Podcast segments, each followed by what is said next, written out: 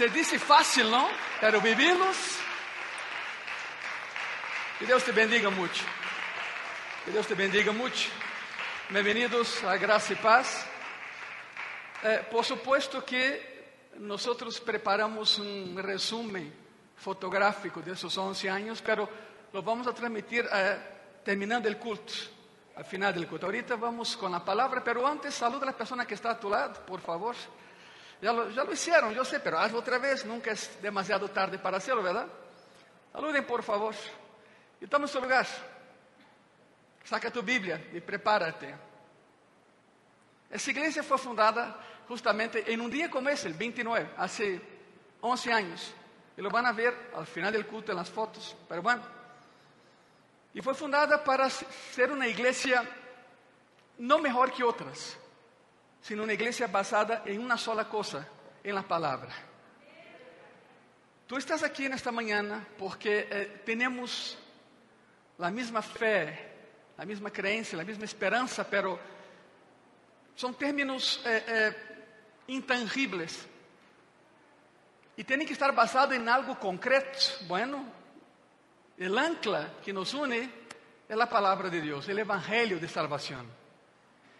E por lo tanto nos, metimos a fazer esse sermão. Deus nos lo deu e vamos adelante com isso. É muito teológico, é muito profundo. E o que estamos vendo é por que crees no que crees. ¿Por qué crees en lo que no puedes ver? ¿Por qué crees en lo que crees? Por eso, la verdad del Evangelio que salva, segunda parte. Segunda y última parte. Prepara tu Bíblia, por favor. Estamos vendo, estamos vendo eh, según Pablo escribe a los Colossenses, los siete principios básicos del Evangelio. Si te falta uno, hay que arreglar, hay que aprender, hay que seguir. Vimos el número uno el domingo pasado. La verdad del Evangelio recibida por fé. Isso lo vimos hace una semana. Agora empezamos. Prepara tu Bíblia, prepara tus apuntes, tu pluma. E número dois, la verdad del Evangelio resulta en amor. Que é que sale del Evangelio a fin de cuentas es el amor. El amor todo lo puede. ¿Cuántos dicen amén? Por amor foi fundada Graça e Paz hace 11 anos, en el garage de mi casa. Ahí está Héctor. Estuvo, en la primera. y Ale y su familia. Algunos de ustedes también, claro. Y pasamos el tiempo y mira dónde estamos. O sea, si, si hace 11 años Dios me hubiera dicho, eh, en 11 años van a estar en un lugar más amplio, en un lugar con, con salones para los niños, yo diría, ok, le entro. Pero cuando Deus me dijo que fundara Graça e Paz, Praticamos minha esposa e eu e chegamos à, à incrível conclusão: não temos nem para o micrófono. E temos vários hoje. E temos muito mais hoje. E o que vem e no futuro que Deus nos vai dar. Tendremos um campus de 25 mil metros quadrados. Um auditório para 15 mil pessoas. Um auditório de jovens para 3.500 pessoas canchas, um, campo de futebol, porque aí nos gusta a coisa também, na verdade, estacionamento para miles de veículos, é um restaurante que vai atender afuera e adentro, um edifício para os niños, um edifício para as oficinas, isso todo está no plano maestro de Deus. Loucura, não? Sim, sí, claro. Dizia Pablo, santa loucura é o evangelho, exatamente. A igreja não é minha. Eu sou o pastor e fundador junto com minha esposa, pero o dueño dessa igreja, graças a Deus que não sou eu, o dueño é Jesucristo e Ele todo lo puede. Ele é o Deus de las imposibilidades intangibles. Por lo tanto, todo, todo resulta em amor. Quando predicas a palavra, lo haces porque amas. Aqui na igreja temos 27 ministérios. A maioria quedou em stand-by por mais de um ano, devido à pandemia, claro, mas vamos eh, reiniciando ministérios com o passar do tempo. Ninguno de los líderes que están a cargo de los ministerios para mí ni para la pastora, ni reciben un sueldo para hacerlo. Todo lo hacen por amor. Predicamos por amor, oramos por amor, aprendemos por amor. Por eso, número dos, la verdad del Evangelio resulta en amor. Colosenses capítulo 1, versículo 4. Eu vou ler. Colossenses 1, 4, a palavra diz assim: habiendo oído de, nuestro, de, nuestra, de vuestra fe en Cristo Jesús y del amor, ahí está, está subrayado, y del amor que tenéis a todos los santos. Te digo una cosa, yo podría hacer cinco predicaciones nada más de, ese, de esa parte de ese versículo, el amor, pero no es el tema de hoy. Gálatas 5, quero que vayan conmigo a Gálatas 5, Gálatas 5, versículo 6, a palavra diz assim: Porque em Cristo Jesús ni la circuncisión vale algo, ni la incircuncisión, sino la fe que obra por quê? Outra vez, la fe que obra por quê? Por el amor. Estás aqui porque has entendido quanto Cristo te ama. Estás aqui para demonstrar tu amor hacia Ele. Donde há fé verdadeira, habrá amor verdadeiro. E se crês verdadeiramente em Cristo, escute isso, a lógica bíblica.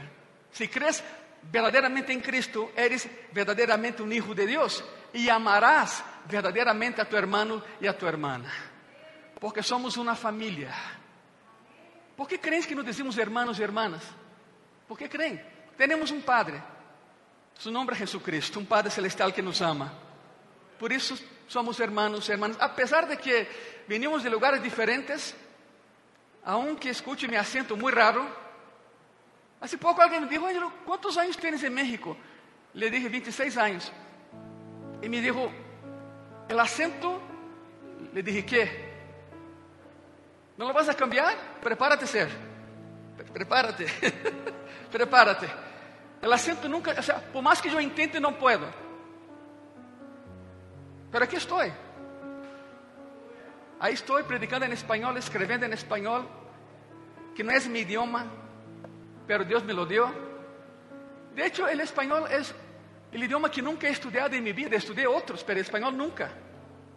Entonces, por favor, si escuchas algún error, perdona a tu pastor. Es un idioma que nunca he estudiado en mi vida, pero aquí estoy y predicando. Algunos me conocen cuando llegué a México. Ahí está la doctora Silvia Javier primos de minha esposa, eles me receberam quando cheguei a México, há tanto tempo. Graças. Graças. Graças.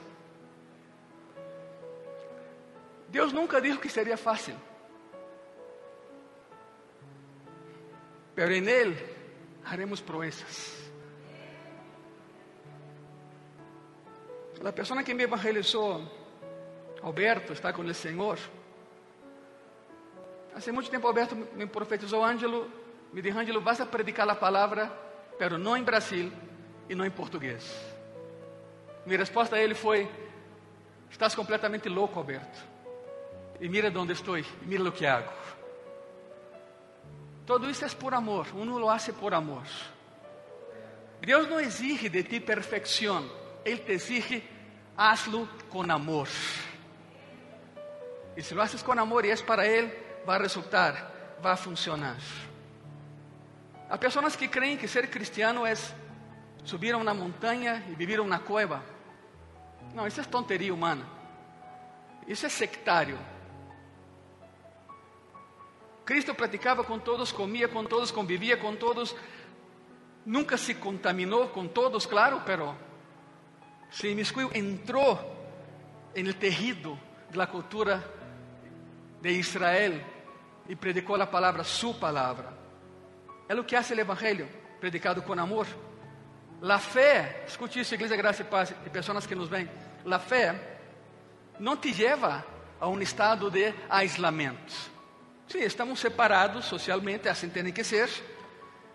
Pero aunque estemos aislados socialmente, estamos juntos espiritualmente.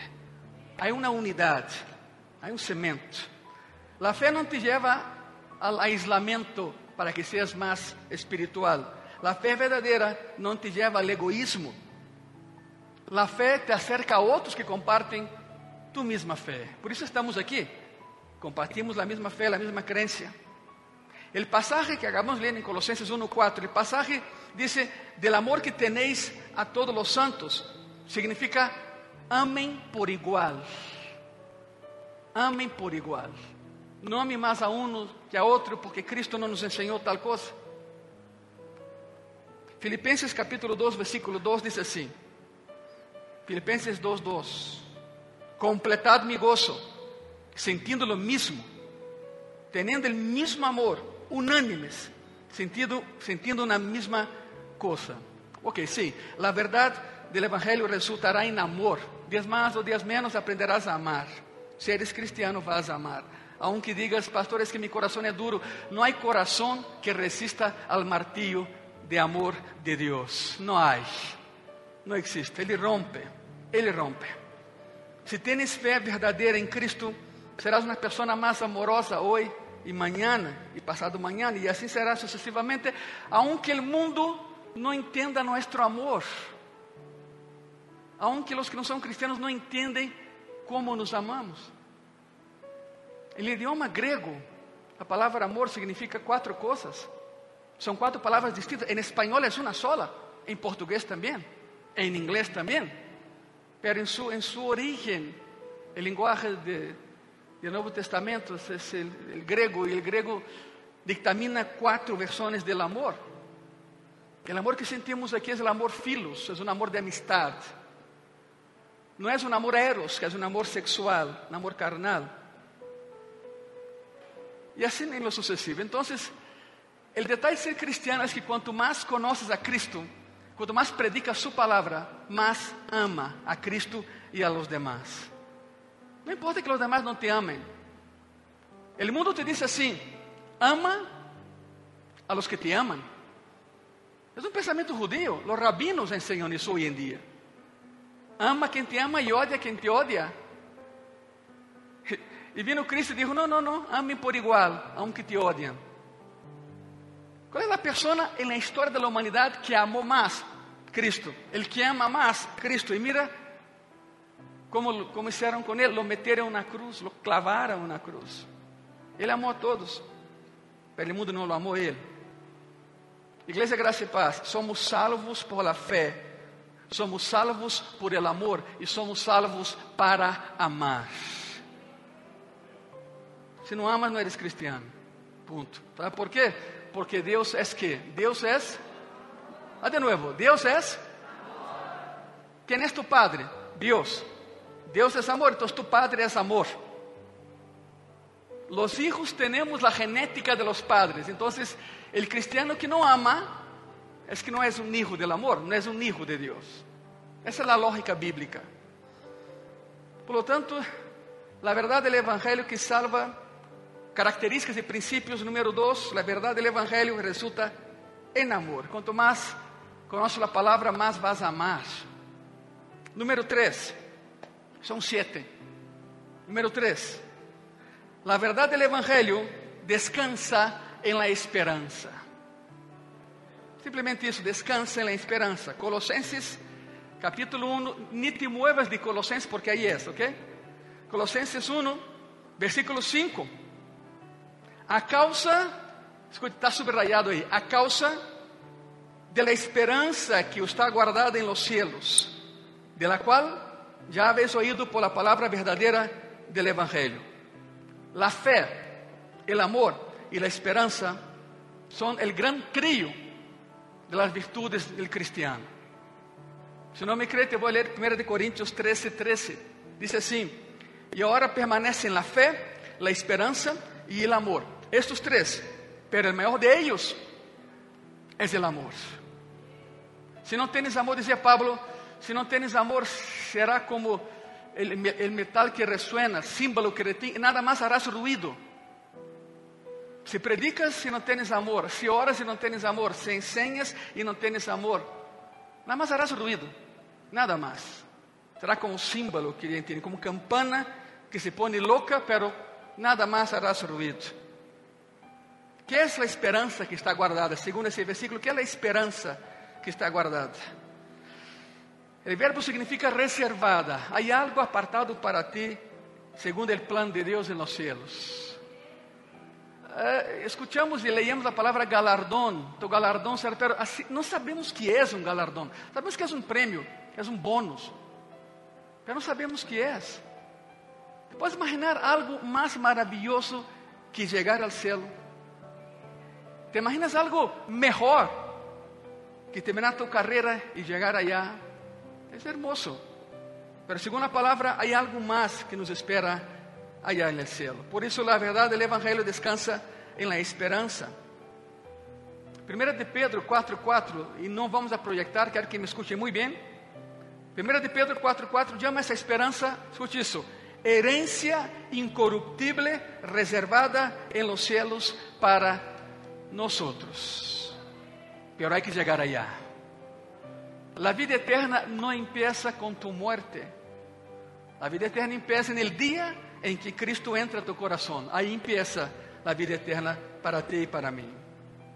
Es más, en Hebreos capítulo 6, en Hebreos 6, de versículo 17 al 20, hay una afirmación muy parecida con lo que estamos hablando.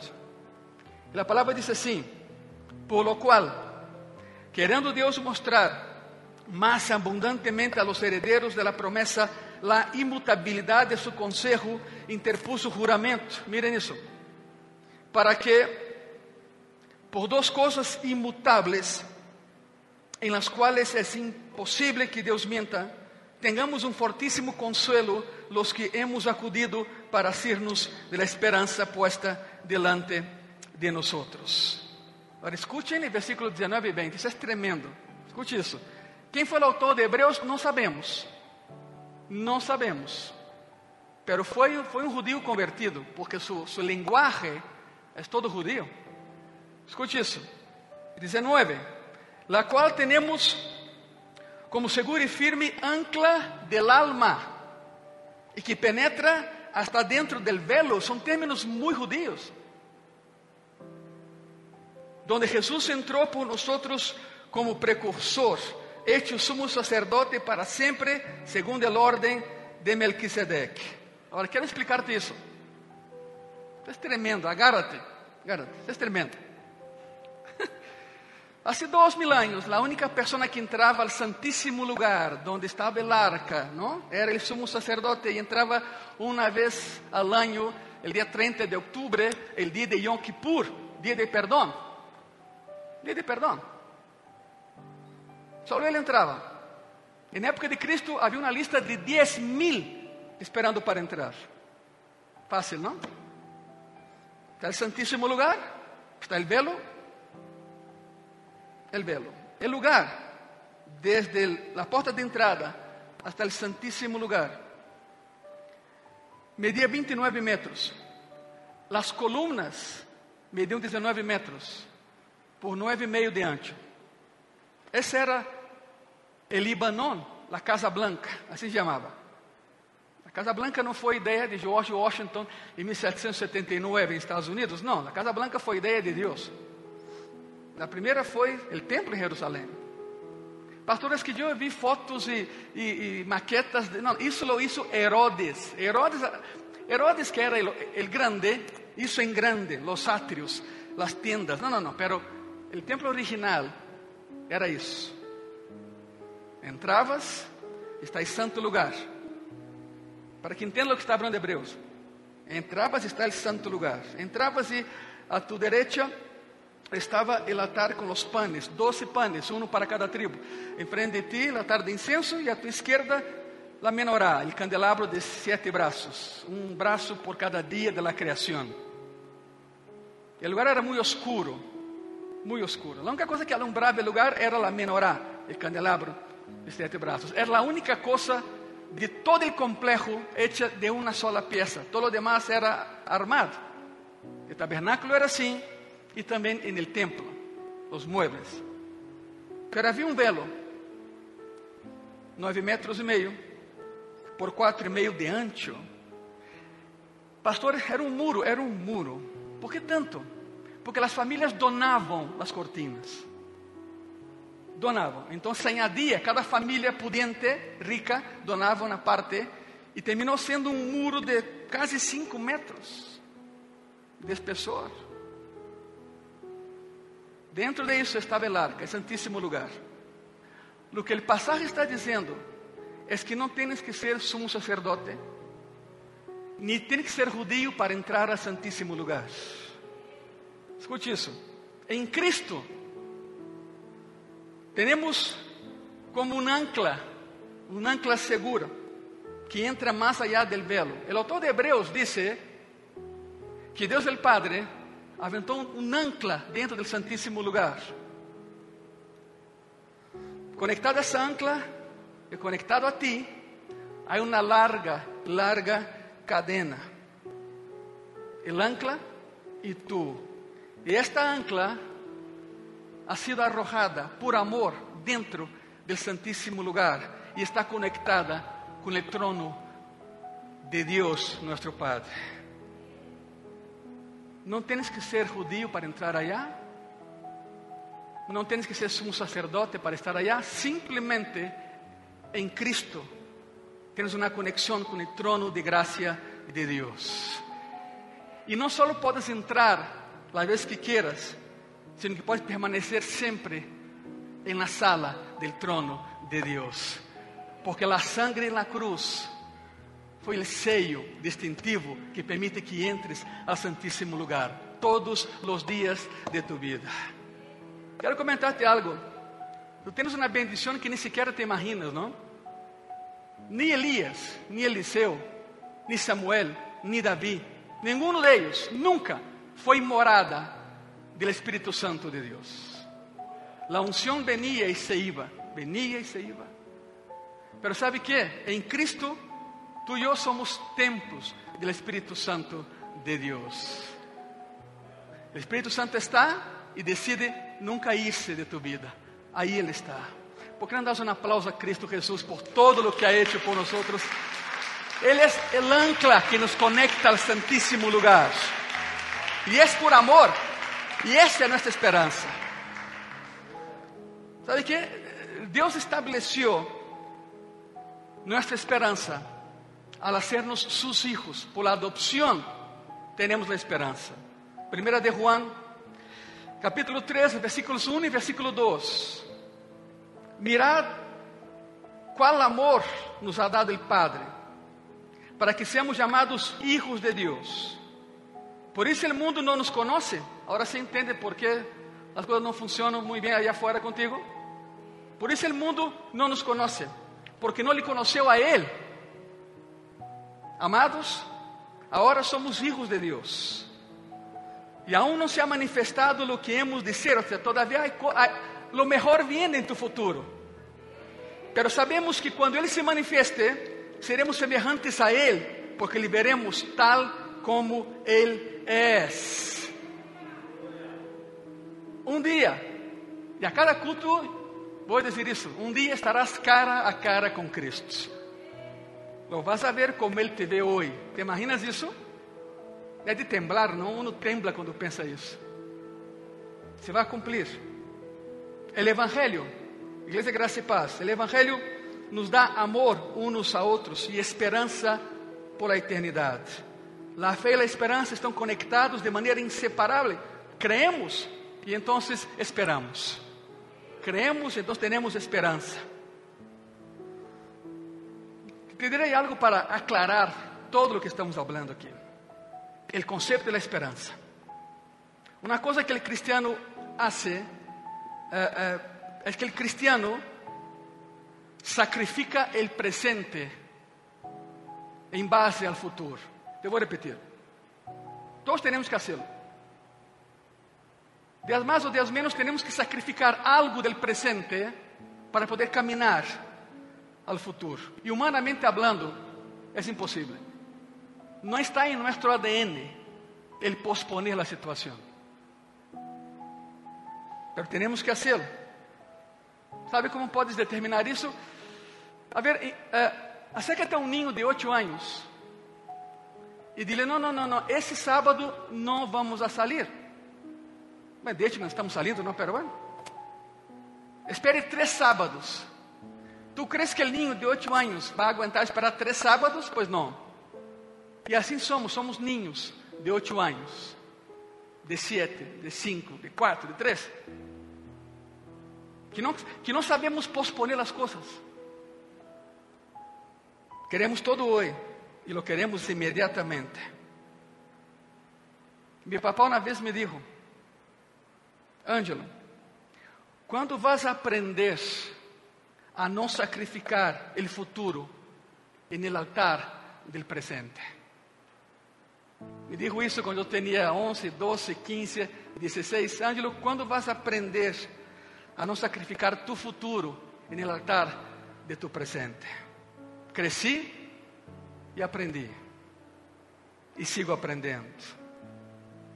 Vivimos em uma sociedade que sempre sacrifica o futuro por el presente.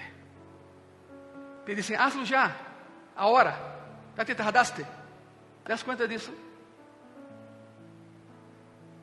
A marca deportiva mais vendida no mundo tem um logo. Just do it. So, solo hazlo. Não passa nada. Não se passa, passa todos. E passa a todos. Propagandas que dizem compra hora e pague depois. Pero vas a pagar. E muito mais depois que a hora. Disfruta a hora. Aunque haya consequências depois. É exatamente o que Satanás te disse. Que tanto é tantito? Não tu disfruta o pecado, não passa nada, se passa. Se passa. Não recebemos o que queremos, porque sempre estamos com a tendência a sacrificar o futuro por o presente. E é al revés. Os chavos que estão em suas carreiras, não? Já não podem mais, estão cansadíssimos, já querem tirar a toalha. E eu sempre les digo: não tires a toalha, porque tu la vas a levantar. Não és outro, eres tu. Não desistam. Gasta mais energia para desistir que para seguir. Pues não desista. A Bíblia nos leva a outro conceito. Sacrifica o presente por el futuro. Estudia agora e disfruta tu carreira amanhã e tu profissão amanhã. É isto. Perdes noites de sueño para orar e amanhã, amanhã vendrá a bendição. Pero empieza hoje. Empieza por ti. A esperança nascida de la fe es la confianza de que hay algo en el futuro que es mucho mejor que cualquier cosa en el presente. Por eso la fe genera amor, el amor, la esperanza. Te daré una ilustración más para que quede el concepto muy claro. Todavía en Hebreos, Hebreos 11, 24 y 25. Por la fe, Moisés, escute o tremendo que é isto. Por la fé, Moisés, hecho ya grande, rehusó llamarse hijo de la hija de Faraón, escogiendo antes el maltratado con el pueblo de Dios que gozar de los deleites temporales del pecado. ¿Qué pasaría si alguien fuera hijo de la hija de Faraón? El título es príncipe, príncipe de Egipto. Tal e qual como a caricatura, pero não la vean, por favor. Há muitas tonterias aí. Ser el hijo de la hija de Faraón era algo muy, pero muy serio. Simplesmente, para que tenham uma ideia, Faraón era o dueño del mundo. Ser su nieto, a um adoptivo, significaria estar em la linha de sucessão. Se Deus não houver intervenido, hoje teríamos em los livros de história a um faraó chamado Moisés. Moisés primeiro, Moshe primeiro. E Moshe nem é hebreu, Moshe é copta, o primeiro idioma de Egipto, copta. Moshe significa sacado del rio. Isso é, isso é Moshe, Moisés. Não é hebreu, o nome não é hebreu, porque a hija de Faraón era copta, era egípcia, e ela deu o nome, sacado del rio. Ser hijo de la hija de Faraón era algo muy serio. Él era el hombre más influente de la tierra, tenía mucho dinero, era el hombre más rico de su época y más poderoso. Y Moisés, como su nieto, lo tendría todo, tenía todo a su disposición, pero no quiso ser llamado hijo de la hija de Faraón. Se rehusó. Se rehusó. Moisés sabía quién era se vestia diferente, sua contextura era diferente, Su nariz era diferente, su cabello era, todo era diferente. Ele sabia que não era de aí. Sabia que não era de aí. Moisés não foi um humanista e tampouco foi um existencialista. Ele não quis aferrar-se ao momento e desfrutar de todo o que podia sacar do momento. Mais, sacrificou o momento por el futuro, aunque não sabia onde estava seu futuro. Dice que preferiu sofrer aflicção com o povo de Deus que desfrutar de los, de los placeres del reino de Faraón. ¿Y por qué? Ahí está la explicación, mira. Hebreos 11, versículo 26. Teniendo por mayores riquezas el vituperio, esa palabra está subrayada, el vituperio de Cristo que los tesoros de los egipcios. ¿Por qué? Porque tenía puesta la mirada en el galardón, el famoso premio que no sabemos.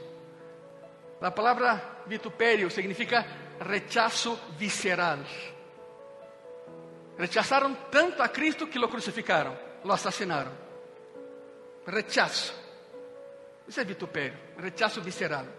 Hebreus 11, 27, a palavra diz assim: Por la fé, derrou Egipto, não temendo a ira del rei, porque se sostuvo como vendo que, igreja? Essa parte grave em tu coração, por favor. Que é o que te sostiene? Porque ves o invisível. Se, se sostuvo como vendo al invisível. A palavra, a pergunta é: como te sostienes como cristiano? Tocando lo intangible e vendo lo invisível. Toca a glória de Deus, toca a presença de Deus. Isso é fé mais esperança. E minha esperança é esta. Minha esperança é esta. É melhor hacer que minha vida dependa da verdade de Deus e crer em ela, que hacer que minha vida dependa de algo que posso tocar, ver, pero se acaba. O que é de Deus nunca termina, pelo tangível se acaba. Lo visível se acaba. Hagamos como Moisés, põe tu mirada em Deus e siga tu caminho. As coisas, claro que sim, pero sempre confiando em Ele. Número 4, perdão. Número 4. A verdade do Evangelho alcança ao mundo. Ou seja, não é só para ti, não é só para que venga domingo a escuchar a palavra e te guardas. Não, não, não, não. Isso é para o mundo. A verdade do Evangelho alcança ao mundo. Regressemos a Colossenses, aí estamos, Colossenses 1, versículo 6. Dividi versículo 6 em três partes. A primeira parte diz assim: Colossenses 1, 6. Que ha chegado hasta vosotros assim como a todo el mundo. Pablo está dizendo: el Evangelho não é simplesmente outra religião esotérica del Império Romano. El Evangelho não é uma secta local. ¿Sabe por quê? Porque os colossenses estavam sendo bombardeados por um montão de sectas locais.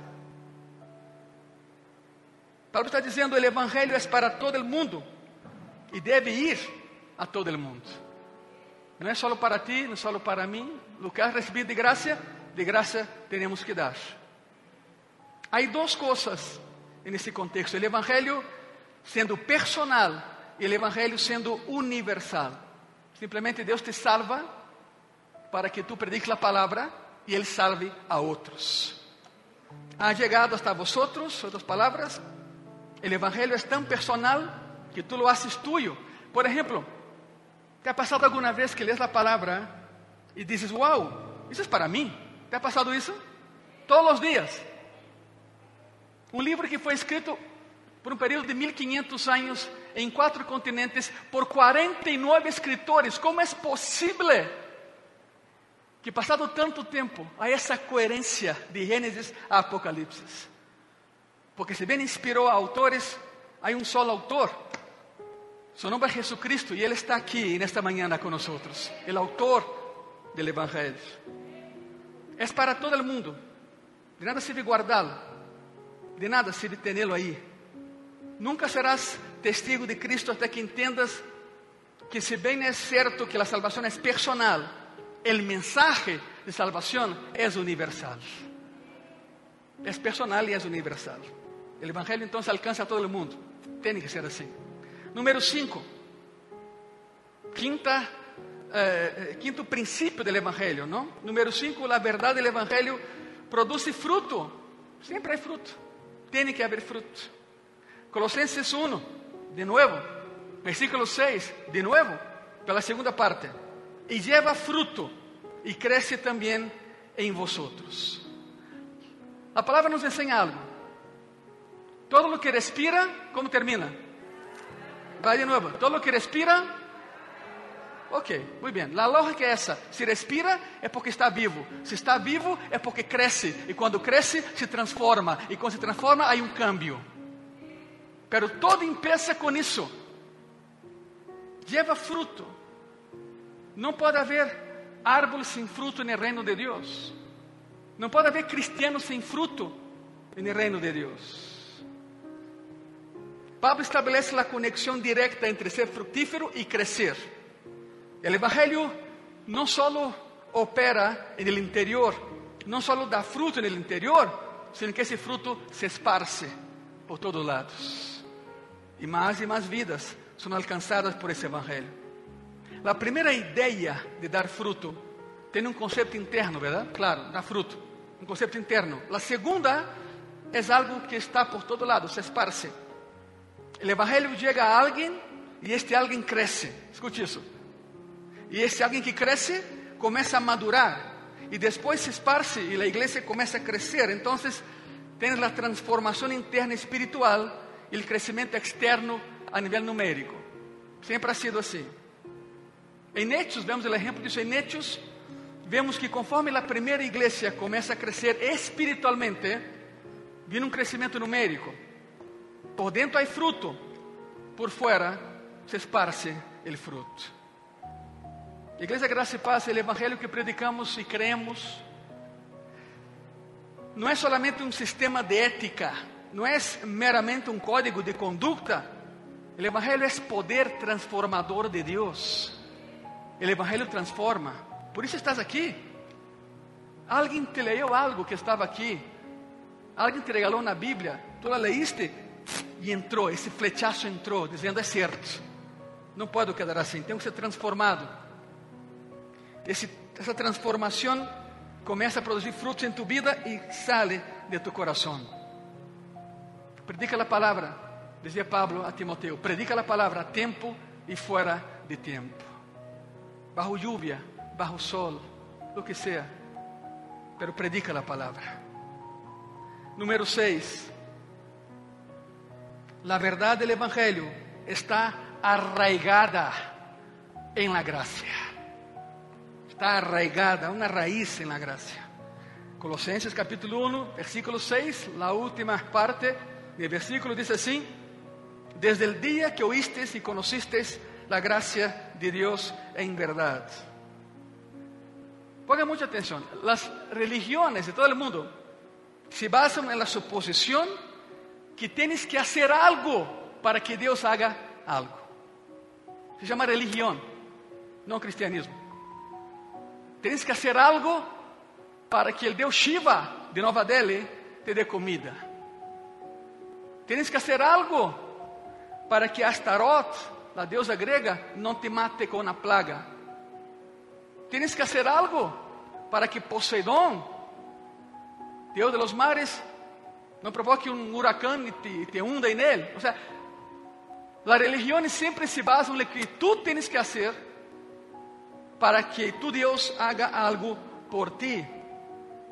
O cristianismo é quando Deus te diz, hijo, hija, eu já lo hice todo.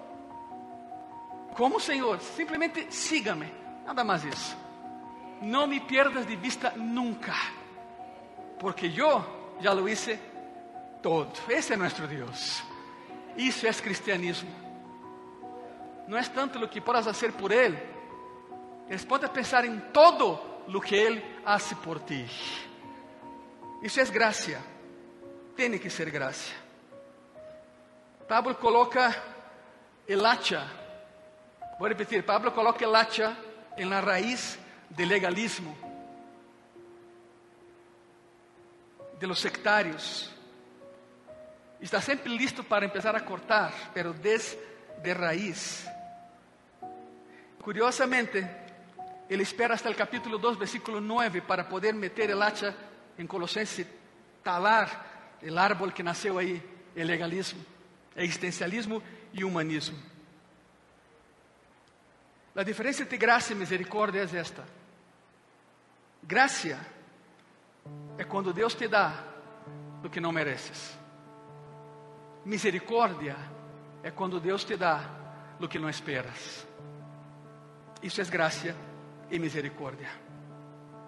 Que hubiera passado se Deus nos dá o que merecemos? Pois não estaríamos vivos. Porque todos hemos pecado e a paga del pecado é morte. Já hablamos disso aqui muitas vezes. Chegamos à conclusão de que em graça e paz todos hemos pecado alguma vez. E se todos hemos pecado, por que seguimos vivos? Pues graça e misericórdia de Deus. Por isso estamos aqui, vivos e respirando. Nada mais. Hechos 11 diz assim, Hechos 11, versículo 18. Então, oídas essas coisas, callaram e glorificaram a Deus, dizendo: De maneira que também a los gentiles ha dado Deus arrependimento para vida. Concílio de Jerusalém, a primeira vez que Pablo e Pedro se encontram, te imaginas a tempestade que se armou? Tremendo, não? E resulta que por os informes, por os informes, Cristo não vino nada mais a salvar judeus, Ele vino a salvar a todo aquele que crê em Ele e professa fé em Ele. E através desse concílio se dictaminou: o Evangelho é personal, mas também é universal. Qualquer pessoa, não tem que ser judeu circuncidado ao sétimo dia, Qualquer pessoa pode entrar ao Santíssimo Lugar. Qualquer pessoa pode um dia chegar ao céu. Qualquer pessoa pode falar abertamente com nosso Senhor Jesucristo e escuchá-lo todos os dias. Não, temos, não temos que ser judios, não somos dueños de Deus. Isso foi o que chegou à conclusão do concílio de Jerusalém. Hechos 16, versículo 14. Então, uma mulher chamada Lídia, vendedora de púrpura de la ciudad de Tiatira, que adoraba a Dios, estaba oyendo, escuche eso, y el Señor abrió el corazón de ella para que estuviese atenta a lo que Pablo decía. Pablo, recién libertado de la cárcel en Filipo, llega a Tiatira, predica la palabra, y sabe lo más interesante aquí, es esto, Dios abrió el corazón de esa mujer para que pudiera escuchar la palabra. Vendedora de púrpura e que adorava a Deus. Não lo conhecia, mas lo adorava. De la próxima vez que ores, Igreja Graça e Paz, pida ao Senhor, Senhor, abre mi coração. Porque não te lo abres tu, não lo abro eu, é Deus quem lo abre. Para que a verdade possa entrar. Cada vez que lees a palavra e não la entiendes, Senhor, abre mi coração para que eu possa entender y Dios lo hace. El Señor abrió el corazón de ella para que estuviese atenta a lo que Pablo decía. Y por último, número 7. Estamos viendo las siete verdades básicas del Evangelio.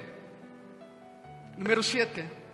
La verdad del Evangelio es reportada por los hombres. Colosenses capítulo 1, versículo 7 y versículo 8.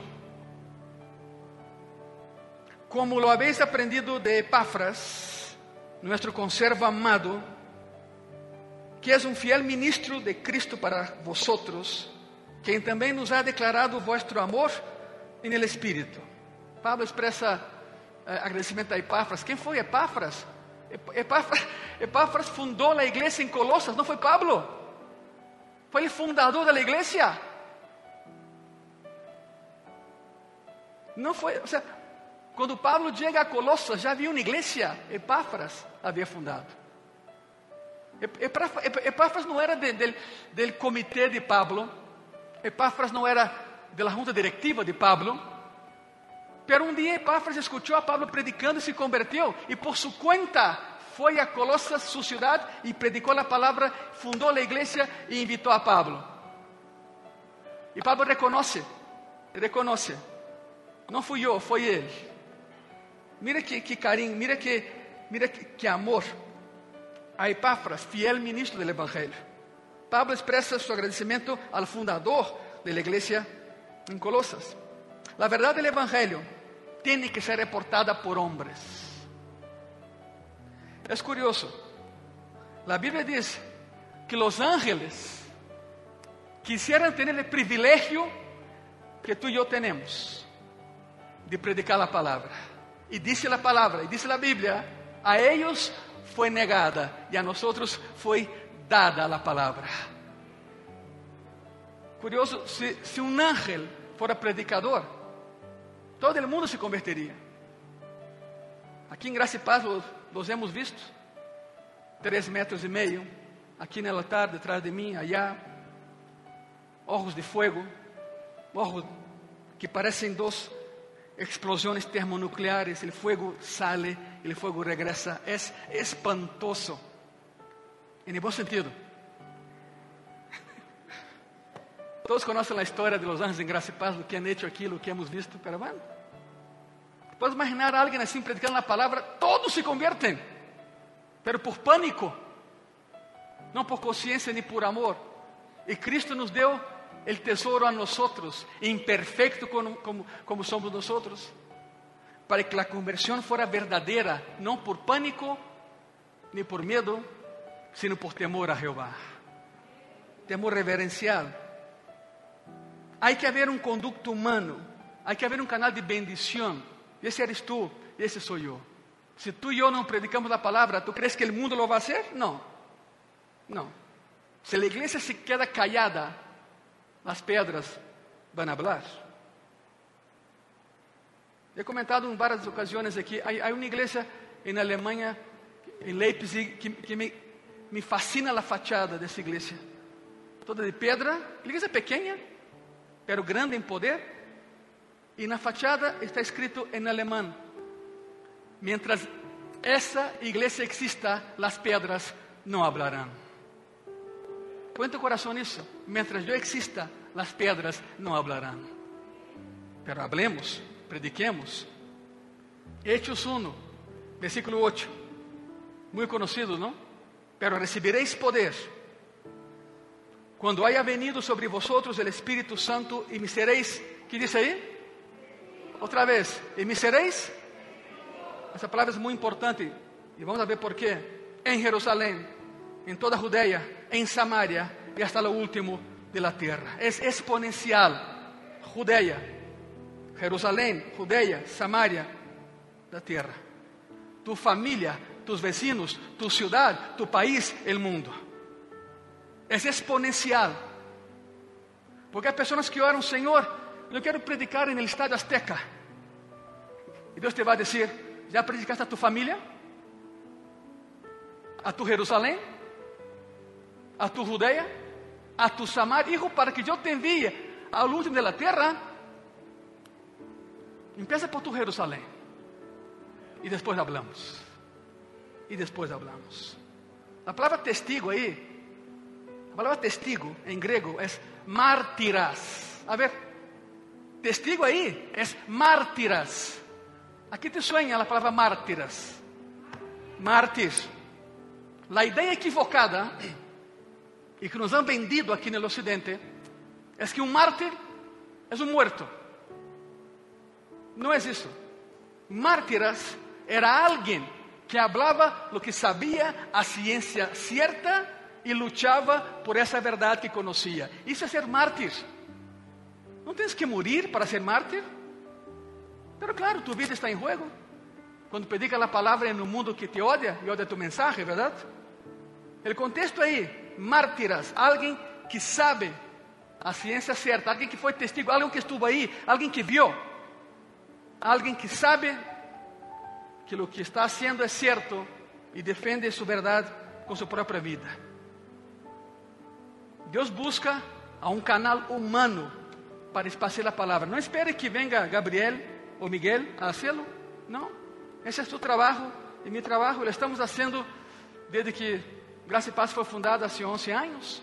E antes disso também. E antes disso. Deus busca alguém que diga: Aqui estou, Senhor. Aqui estou. Se não lo vas a hacer Deus encontrará alguém que lo haga. O privilégio é tuyo e é mío.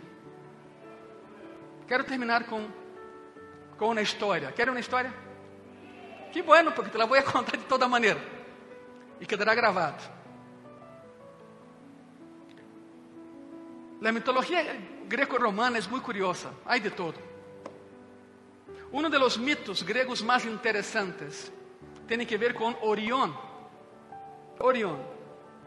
En las noches sales y ve ahí las tres estrellas del cinturón de Orión. Orión, según la, la mitología greco-romana, está pensando, pastor, pero vengo a una iglesia cristiana y me hablas de mitología griega. El evangelio fue proclamado en un mundo greco-romano, con la cultura greco-romana, entonces vas a saber por qué estoy hablando eso. Orión era hijo de Júpiter. Orión era un cazador poderoso. Orión era muy grande, un gigante muy fuerte. Y las diosas, las diosas del Olimpo se enamoraban de él. Pero él se enamoró de una chava llamada Mérope. Mérope era una humana, hija de rey Keos de Esparta. Entonces Orión se presentó a Keos y dijo, oh rey, me gusta tu hija, quero casar-me com ela. Como la ves? Se for a prática mais ou menos. Pero Keus lhe deu voltas e voltas porque queriam alguém melhor para sua hija. Não contento com Orion, filho de Júpiter. Não, Keus queria alguém melhor para sua hija e deu voltas e voltas. Então Orion disse: La vou a perder. Tenho que fazer algo para mostrar quem sou a ela e a seu papá. Então um dia Orion vai a uma isla e rouba todos os animales que havia na isla e leva ao palácio do rei e entrega de regalo a la princesa. Te imaginas o caos que foi? Por todo lado haviam leões, zebras e todo, por todo o palácio. Um desastre. Não lhe ajudou muito. E Keos dijo: Não, tu não. Ok, desesperado, Orión se rouba a novia. Va uma noite e se rouba a novia. De acuerdo con la leyenda, Orión se emborrachó, Keo se aprovechó, le sacó los ojos y lo aventó al mar para que muriera. Y aquí viene lo más interesante. Según la leyenda, según la mitología, se apareció un brujo ahí, medium, como tú quieras llamar, un brujo. Y le dijo, se te vas sobre una pedra, te colocas sobre una pedra en la mañana y mira el sol, el sol te va a sanar.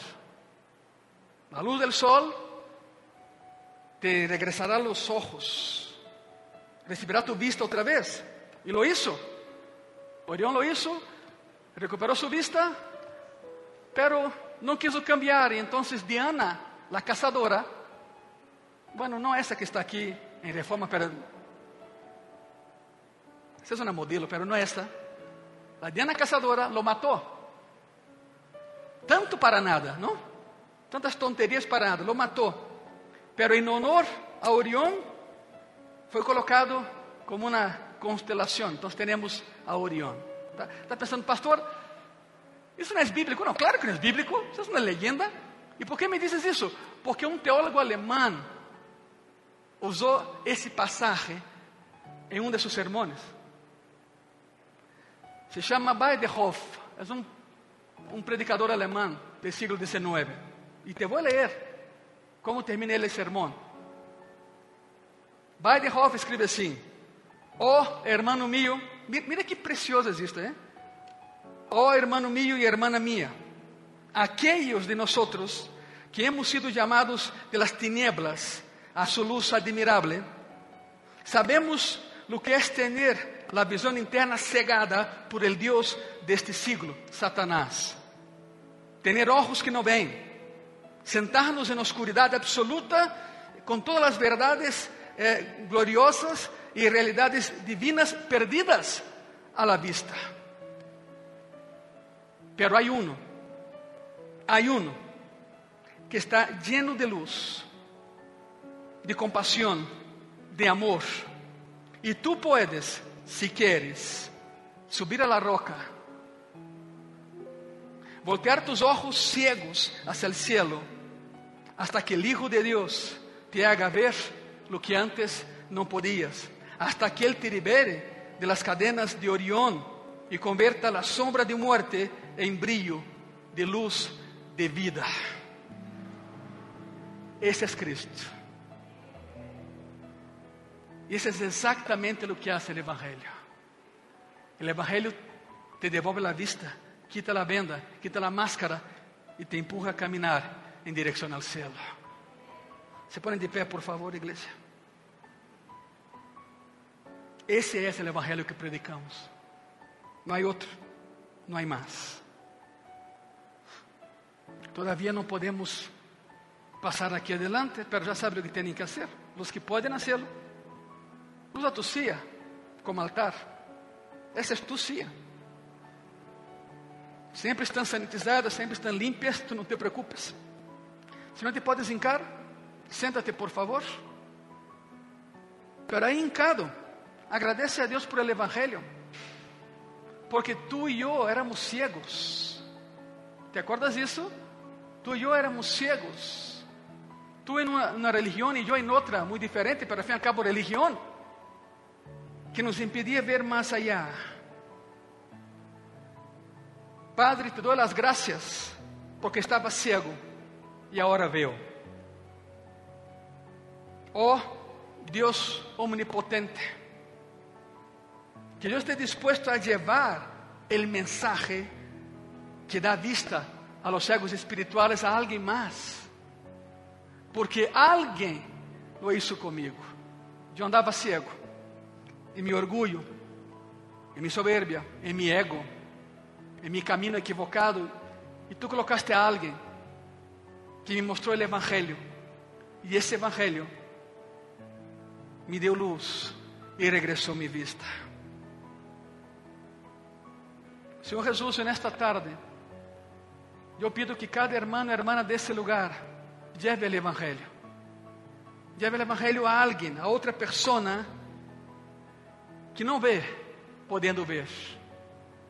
Que não vive, se não solo existe. Alguém que todavia não é tu hijo, tu hija, todavia é uma criação tuya, Senhor. Que cada pessoa em graça e paz lleve esse mensagem a seu hogar, em suas reuniões familiares e com valor se ponga de pé e predique a palavra, porque temos que começar por nosso Jerusalém, e nosso Jerusalém é nossa família. Depois vendrá Judeia, Samaria e hasta o último da terra. Ajuda-nos, Senhor, a levar o Evangelho, o Evangelho que dá vida, expressando a verdade do Evangelho que salva. Aí em tu coração, dile graças. Haz um pacto com Ele nessa manhã. Haz um pacto. Envia-me a mim, Senhor. A quem enviarei? Diz o Senhor, que tu contestes, envia-me a mim, Senhor. Assim como Isaías, envia-me a mim, Senhor. Não a outro, a mim. Graças, Senhor. Aleluia. Se põem de pé, por favor. Se põem de pé. Graças. E dê um aplauso a Cristo uma vez mais, porque Ele é. Ele é digno. Ele é digno. Sempre he dicho, não podemos pagar o que Ele nos dá, não podemos pagar por la luz que temos em Ele, mas sim podemos obedecer.